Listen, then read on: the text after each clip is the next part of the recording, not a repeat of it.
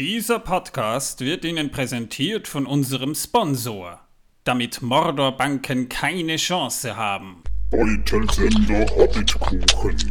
Schmeckt besser als deine Oma.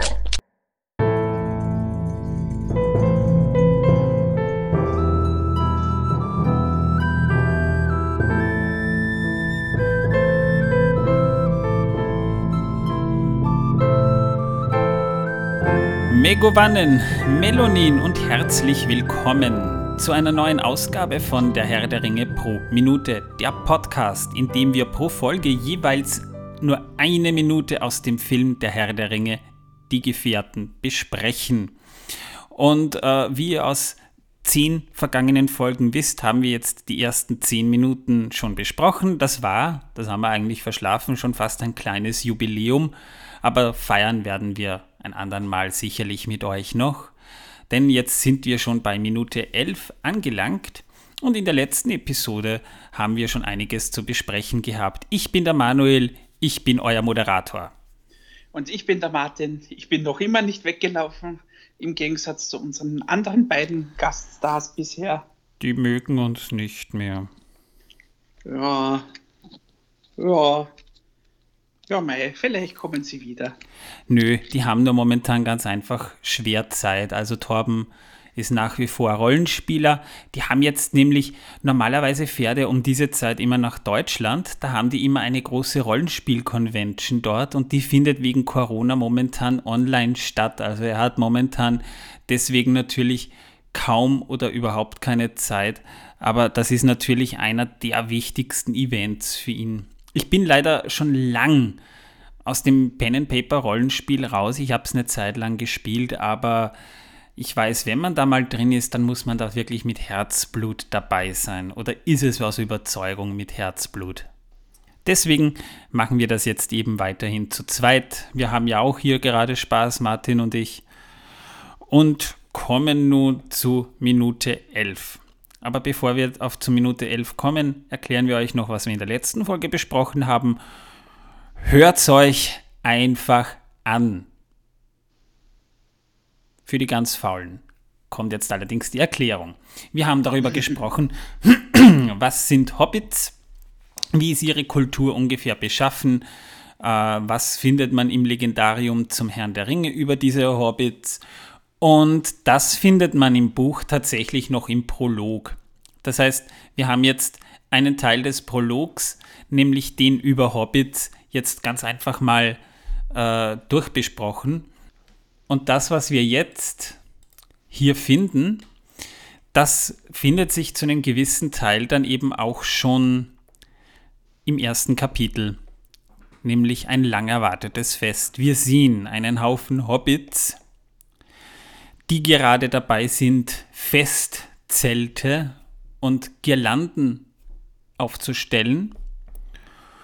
Und wir hören Bilbo alias Sir Ian Holm im Hintergrund sprechen. Natürlich mag einigen unsere Lebensart verschroben vorkommen, aber gerade jetzt wird mir bewusst, es ist nicht das Schlechteste, sich an den einfachen Dingen des Lebens zu erfreuen.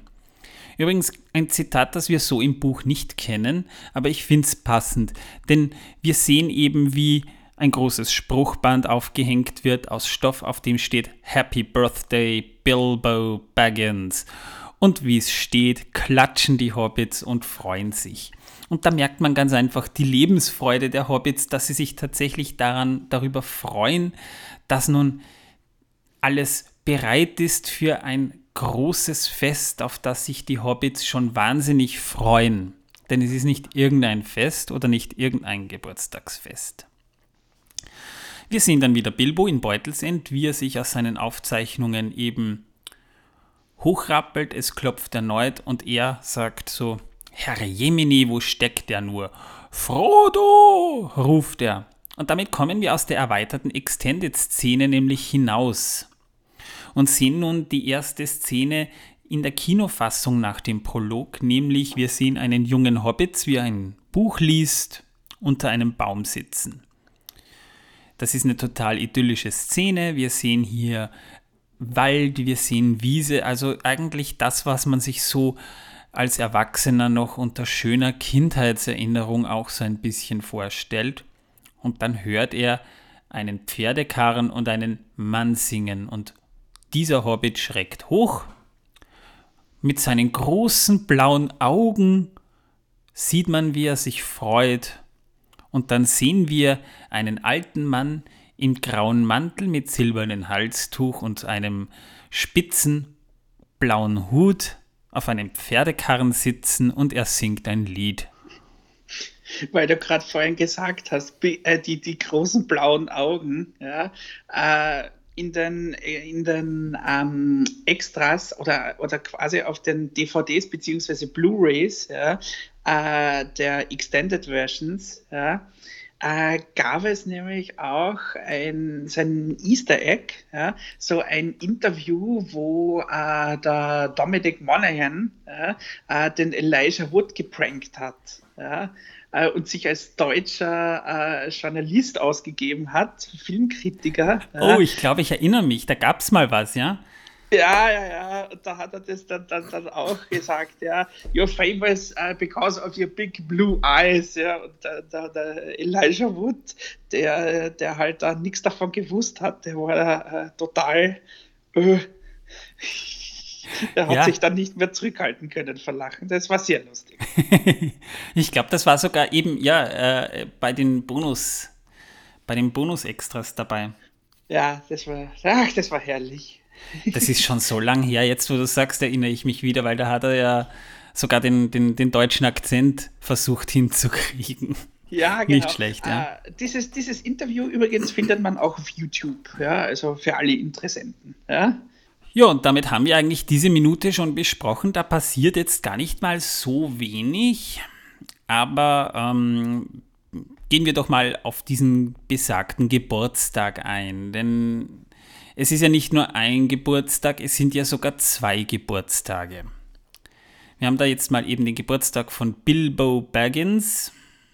Der wird 111 Jahre alt oder eben auch 51 sieht, hört, liest man auch im, im ersten Absatz des Herrn der Ringen, des Herrn der Ringe, das ich mir, den ich mir gemerkt habe.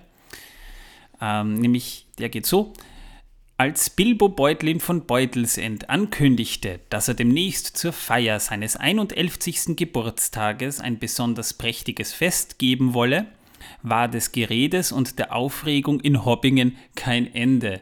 Und damit begann nämlich sogar die Erzählung der Herr der Ringe, und das liest sich ja tatsächlich noch so ein bisschen wie ein, wie ein Kinderbuch oder als würde ein, ein, ein Märchenonkel eine Geschichte beginnen zu erzählen. Das hat mich damals ein bisschen verwirrt, als ich mit dem Herrn der Ringe begonnen habe. Heute liebe ich dieses Zitat, weil damit einfach alles beginnt. Also 51 ist natürlich eine Zahl, die es so in der Form nicht gibt, aber es klingt natürlich einfach gut.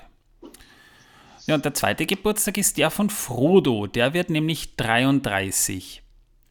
Und auch das ist eigentlich ein ziemlich besonderes Alter, weil mit 33 werden Hobbits volljährig oder mündig in diesem Sinne. Das heißt, Hobbits haben tatsächlich noch eine Art Schonfrist, so wenn sie in den 20ern sind und dürfte wahrscheinlich auch so ihre Lehrzeit sein die haben wirklich eine lange Zeit, wo sie noch keine Verantwortung tragen müssen und vielleicht ist das auch so ein bisschen der Quell ihrer Lebensfreude, dass sie tatsächlich noch eine sehr lange und relativ unbeschwerte Zeit haben können und erst mit 33 eben volljährig sind. Das heißt, die können noch wirklich lange oder schön lange jung bleiben. Liegt vielleicht auch daran, dass Hobbits langsamer altern als große Menschen, weil wir wissen ja mittlerweile, Hobbits gehören zu den Menschen. Aber ja, das ist einfach ein besonderes Alter eben auch für Frodo. Und die haben eben beide so quasi so. Eine Schnapszahl, wie man äh, hierzulande ja, sagen würde. Also zwei, das ist 33 oder 3 bei 111. Mhm. 111 und 33. Ja, geboren wurden also beide am 22. September haben also am gleichen Tag Geburtstag und da beginnt ja dann auch die Handlung des Films. 111 ist doch ein sehr beachtliches Alter für Hobbits. Ich meine, wir haben ja in der letzten Folge schon gesagt, der alte Tuck, der älteste bekannte Hobbit, der wurde 130. Und Bilbo mit seinen 111 gilt schon als uralt, aber er sieht aus wie 50. Was bei Hobbits einfach äh, ungefähr das ist, was bei uns so 35 sein dürfte, von, von der Vita her gerechnet. Vielleicht. Nämlich, äh, stellt euch jetzt einfach mal vor, du bist 70 und siehst aus wie 35, also, Hobby, also Bilbo sieht ungefähr halb so alt aus, als er tatsächlich ist, aber das hat ja auch einen Grund, zu dem wir später noch kommen werden. Und Frodo, der ist eben gerade dabei, ein Mann zu werden. Jedenfalls, Frodo wird eben 33 und wenn er mündig wird, trägt er eben auch eigene Verantwortung. Das heißt, Bilbo könnte ihn, ja, Bilbo, also Frodo wohnt ja bei Bilbo und Bilbo könnte Frodo eigentlich rein theoretisch dann rauswerfen. Hätte er ihn nicht adoptiert, äh, müsste Frodo spätestens mit diesem Alter vielleicht schon dafür sorgen, eine Familie zu gründen und vielleicht selbst ein Haus zu bauen. Lange Rede, kurzer Sinn. Frodo wird 18 in Hobbit-Maßstäben. Ja, mehr gibt es dazu jetzt eigentlich nicht zu sagen, aber filmisch ist das eine recht interessante Sequenz. Denn wir haben ja schon gesagt, wir sind jetzt quasi wieder in der Kinofassung. Der Prolog endete, dann wurde in der Kinofassung das Bild schwarz und wir sahen dann eben diese Sequenz mit Frodo unterm Baum und da tauchte dann in der Kinofassung erst der Schriftzug der Fellowship of the Ring auf. Das heißt, wir haben hier schon ein paar Minuten zusätzlich bekommen, die ich persönlich aber auch ziemlich wichtig finde, weil die Hobbits erst in der Extended Version perfekt erklärt und eingeführt wurden. Sonst ist es zwar optisch ja zu erkennen, dass Hobbits sich von anderen Völkern unterscheiden, aber man weiß nicht wirklich viel über dieses Volk. Und das wurde in der Extended Version schon besser gelöst. Und vor allem in dieser Szene sehe ich das, was das Auenland sein sollte, perfekt zur Geltung gebracht, weil die Primärfarben des Auenlands hier wirklich toll eingefangen werden. Wir haben hier sehr viel Grün, ein bisschen Gelb und eben Himmelblau. Und diese Farbgebung ist eigentlich dominant im ganzen Auenland und auch bei den Auenland-Sets, auch bei der Kleidung streckenweise. Wir haben ja schon erklärt, Hobbits kleiden sich gerne gelb und grün. Und das sind schon gewisse Primärfarben auch vom Setbuilding her.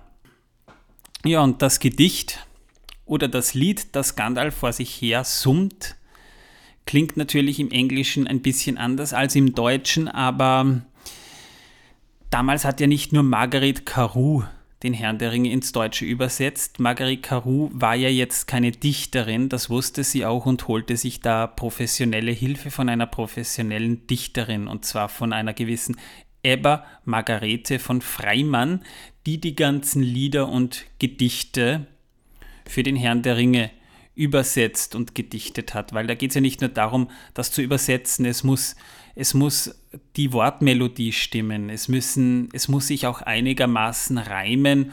Und natürlich hat sich damals Margaret Carew auch noch die Zustimmung von Tolkien für die Gedichte geholt. Und wenn der sagte, ja, es ist okay so wie es ist, er war ja in der germanischen Sprache doch durchaus bewandert und kannte sich da auch aus.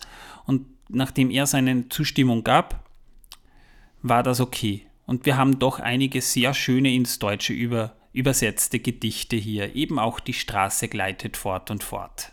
Auf jeden Fall, auf jeden Fall. Kannst du das auswendig? Nein, das kann ich nicht auswendig. ich schon. ich kann es tatsächlich auswendig. Singen mal. Na, singen kann ich es nicht, weil Aha. das ist ja, das ist, schau, du hast ja keine Noten bekommen. Das heißt, du kannst dir ja. das Lied selbst vorstellen oder, oder, oder, oder singen, wie du es gerne hättest. Ne? Also da gibt es keine feste Melodie. Ach so, das Gedicht, du, bist, du bist ein bisschen geschamig, passt schon. Ja, genau.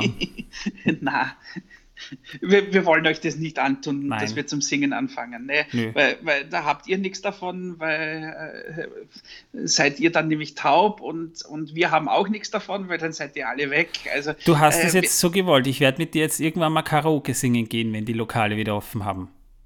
Ah. Ja, freu dich drauf. Oh mein Gott. Ja, das, da, da, das machen wir jetzt irgendwann mal. Da bist du jetzt. Ja, ja, gut. Aber ich, ich rezitiere das Gedicht gerne für euch. Die Straße gleitet fort und fort, weg von der Tür, wo sie begann, weit über Land von Ort zu Ort, ich folge ihr so gut ich kann. Ihr lauf ich raschen Fußes nach, bis sie sich groß und weit verpflicht, mit Weg und Wagnis tausendfach, und wohin dann, ich weiß es nicht. Und das Tolle bei diesem Gedicht, finde ich persönlich, ist, man, kann in ein, man könnte es in einer fröhlichen oder in einer traurigen Melodie singen und es hätte beides Sinn. Es klingt fröhlich, aber wenn man es mit einer traurigen Melodie singt, hat es was von Fernweh. Das heißt, es ist einerseits ein Wanderlied, ein schönes, oder es ist ein Lied, das irgendwie zum Wandern animieren könnte. Also so interpretiere ich das. Ich finde, es ist ein sehr schönes Gedicht und sehr schön übersetzt. Auf jeden Fall. Und ähm, wir bekommen hier streckenweise schon sehr schön vermittelt, wie man in diesem Film mit Größenverhältnissen arbeitet, denn am Ende dieser Minute steht Frodo auf der Böschung und auf den Karren sitzt eben Gandalf. Und wenn man die Kamera im richtigen Winkel hält und in entsprechender Entfernung zoomt, kann man dann schon den Eindruck haben, dass Elijah Wood, der jetzt nicht wirklich so klein wie ein Hobbit ist, äh, aber eben optisch kleiner wirkt wie Gandalf auf dem Karren, wo man allerdings auch ein bisschen nachgeholfen hat mit einer Beinverlängerung für die Einstellung. Das heißt, dass er unter den Beinen dann quasi einen Schemel hatte, weil er hat ja diesen Mantel an, dass man jetzt nicht sieht, dass er eben, dass seine Beine schon früher aufhören, damit er aber einfach größer wirkt. Natürlich ein schönes Beispiel, wie man dann mit solchen Filmtricks ja, dann optische Illusionen erzeugen kann. Ja. ja, später dann noch, da kommen wir dann in der nächsten Folge zu dieser Szene. Ich nehme das nur vorweg, weil wir es hier schon besprechen sitzt ja Frodo neben Gandalf dann auf diesen Karren.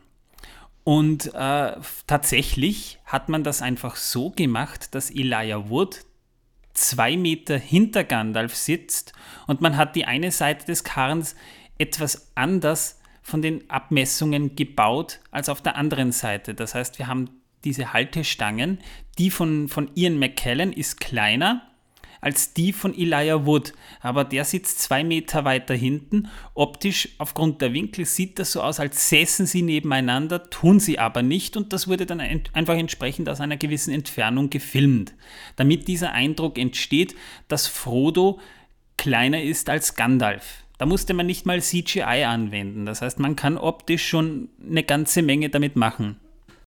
Ja, und gerade zu diesen Sequenzen mit äh, Gandalf gibt es ein paar nette Anekdoten, denn Ian McKellen hat das Ganze nicht ganz problemlos bewältigen können. Es war nämlich ein sehr windiger Tag, als man das drehte. Und dieser Hut ist sehr, sagen wir mal, aerodynamisch, denn Ian McKellen, also viele Szenen mussten dann wieder abgebrochen werden, weil Ian McKellen ganz einfach der Hut weggeflogen ist. Da gibt es auch bei diversen Special, also DVD-Specials recht witzige Aufnahmen, wo man sieht, dass Gandalf so richtig schön hergerichtet mit allem drum und dran schon auf dem Karren sitzt und das Pferd galoppiert los und plötzlich kommt ein Windstoß und sein, und sein Hut fliegt ein paar Meter weit davon. Das ist eine recht nette Anekdote, das kann man sich auch so ansehen.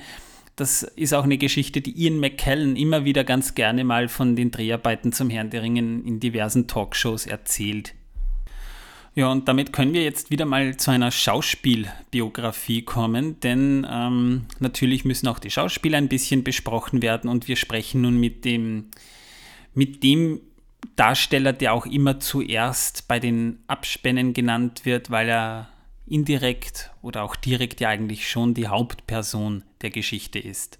Also der Hauptdarsteller und das ist Elijah Wood. Elijah Wood wurde am 28. Februar 1981 in Cedar Rapids, Iowa geboren und wurde von seinen Eltern schon ziemlich früh gefördert. Das heißt, er ist schon in Modeshows aufgetreten Und in Werbespots, eben aufgrund seiner großen blauen Augen, war er natürlich für Model-Shows und so weiter eigentlich immer sehr prädestiniert und hatte auch schon sehr früh Auftritte im, im, in diversen Filmen. Also sein erster Auftritt war ja nur sehr klein, aber er trat bereits auf und zwar in Zurück in die Zukunft 2. Da spielt er einen der Jungs vor dem Spielautomaten, als Marty McFly in diesem Café der 80er Jahre drinnen ist. Wenn du also dich Spa Space Invaders haben sie da, glaube ich, gespielt. Ja. Nö, uh, Wild Gunman haben sie gespielt. Ach, ah, okay, mit, der, okay. mit, der, mit der Pistole, ja. Stimmt, stimmt, stimmt, stimmt, stimmt. Ach, die Filme müsste ich auch mal wieder gucken. Ja, bekomme ich gerade auch wieder Lust drauf. Ja, und der eine sagte ja dann im, ähm, das ist ja wie Babyspielzeug, das muss man mit der Hand spielen. War eine korrekte Voraussage. Heutzutage hat man kaum noch Controller oder so, aber mit so Waffen schießt man heute noch gern. Es, gibt ja doch noch genug Software und Hardware, die man früher auch so verwendet hat. Aber da hat Elijah Wood mitgespielt. Und im Teenageralter dadurch, dass er doch einige Rollen auch schon bekommen hat, galt er eigentlich als Charakterschauspieler. Er hatte eigentlich eine große Zukunft vor sich. Ich hatte zum Beispiel meine erste größere Berührung mit dem Schauspieler bei Deep Impact, wo ja Elijah Wood auch eine der Hauptrollen gespielt hat. Da spielte er mhm. diesen Jungen, der den Asteroiden entdeckt hat. Und eigentlich kurz, kurzer Sprung zur Seite. Ich finde, der Film wird teilweise unterbewertet, aber dann teilweise auch wieder überbewertet, weil der Film mehr hätte sein können, als er im Endeffekt tatsächlich war, aber doch mehr ist, als man ihm teilweise nachsagt. Aber ja, das ist, glaube ich, Geschmackssache. Ja, und als der eben hörte, dass Peter Jackson den Herrn der Ringe verfilmen will, hat er mit einem Freund ein Bewerbungsvideo aufgenommen. Das heißt, er hat sich tatsächlich Hobbit-Kleidung besorgt, ist auf einen Hügel gestiegen und hat quasi ein Bewerbungsvideo an Peter Jackson geschickt, wo er sich als Frodo, also explizit als Frodo beworben hat. Also der Casting-Aufruf war schon draußen. Man suchte einen jungen Schauspieler, der diese Rolle spielen konnte. Und ja, er wurde dann eben nach Neuseeland eingeladen, relativ rasch. Er ist eingestiegen im Flieger, ist rübergeflogen und hat eben dort vorgesprochen. War natürlich für einen jungen Schauspieler, wenn man den Herrn der Ringe oder den Hobbit ja schon kennt und Elijah Wood war ja Fan, äh, natürlich die Traumrolle. Das war ja auch dann seine größte Rolle eigentlich. Ja. Ja, danach kam nicht mehr viel, ne? Äh, ja, ja, ja. Zumindest nichts, was, was äh, jetzt das so im Gedächtnis geblieben ist eigentlich. Ja. ja, Sin City kam danach noch, wo man, wo er aber eigentlich auch stimmt. nur irgendwie als Schatten aufgetreten ist. Da hat er einen Killer gespielt, ja. Ja, stimmt. Sin City. Ja. Mhm. Ach, den müsste ich auch mal wieder gucken. Ja. Und synchronisiert wird er eben von Timo Niesner, der jetzt als Synchronsprecher ja auch heute immer noch eine relativ junge Stimme hat, obwohl er schon weit über 40 ist. Er hat ja zum Beispiel auch Tom Welling in, in Smallville zum Beispiel synchronisiert.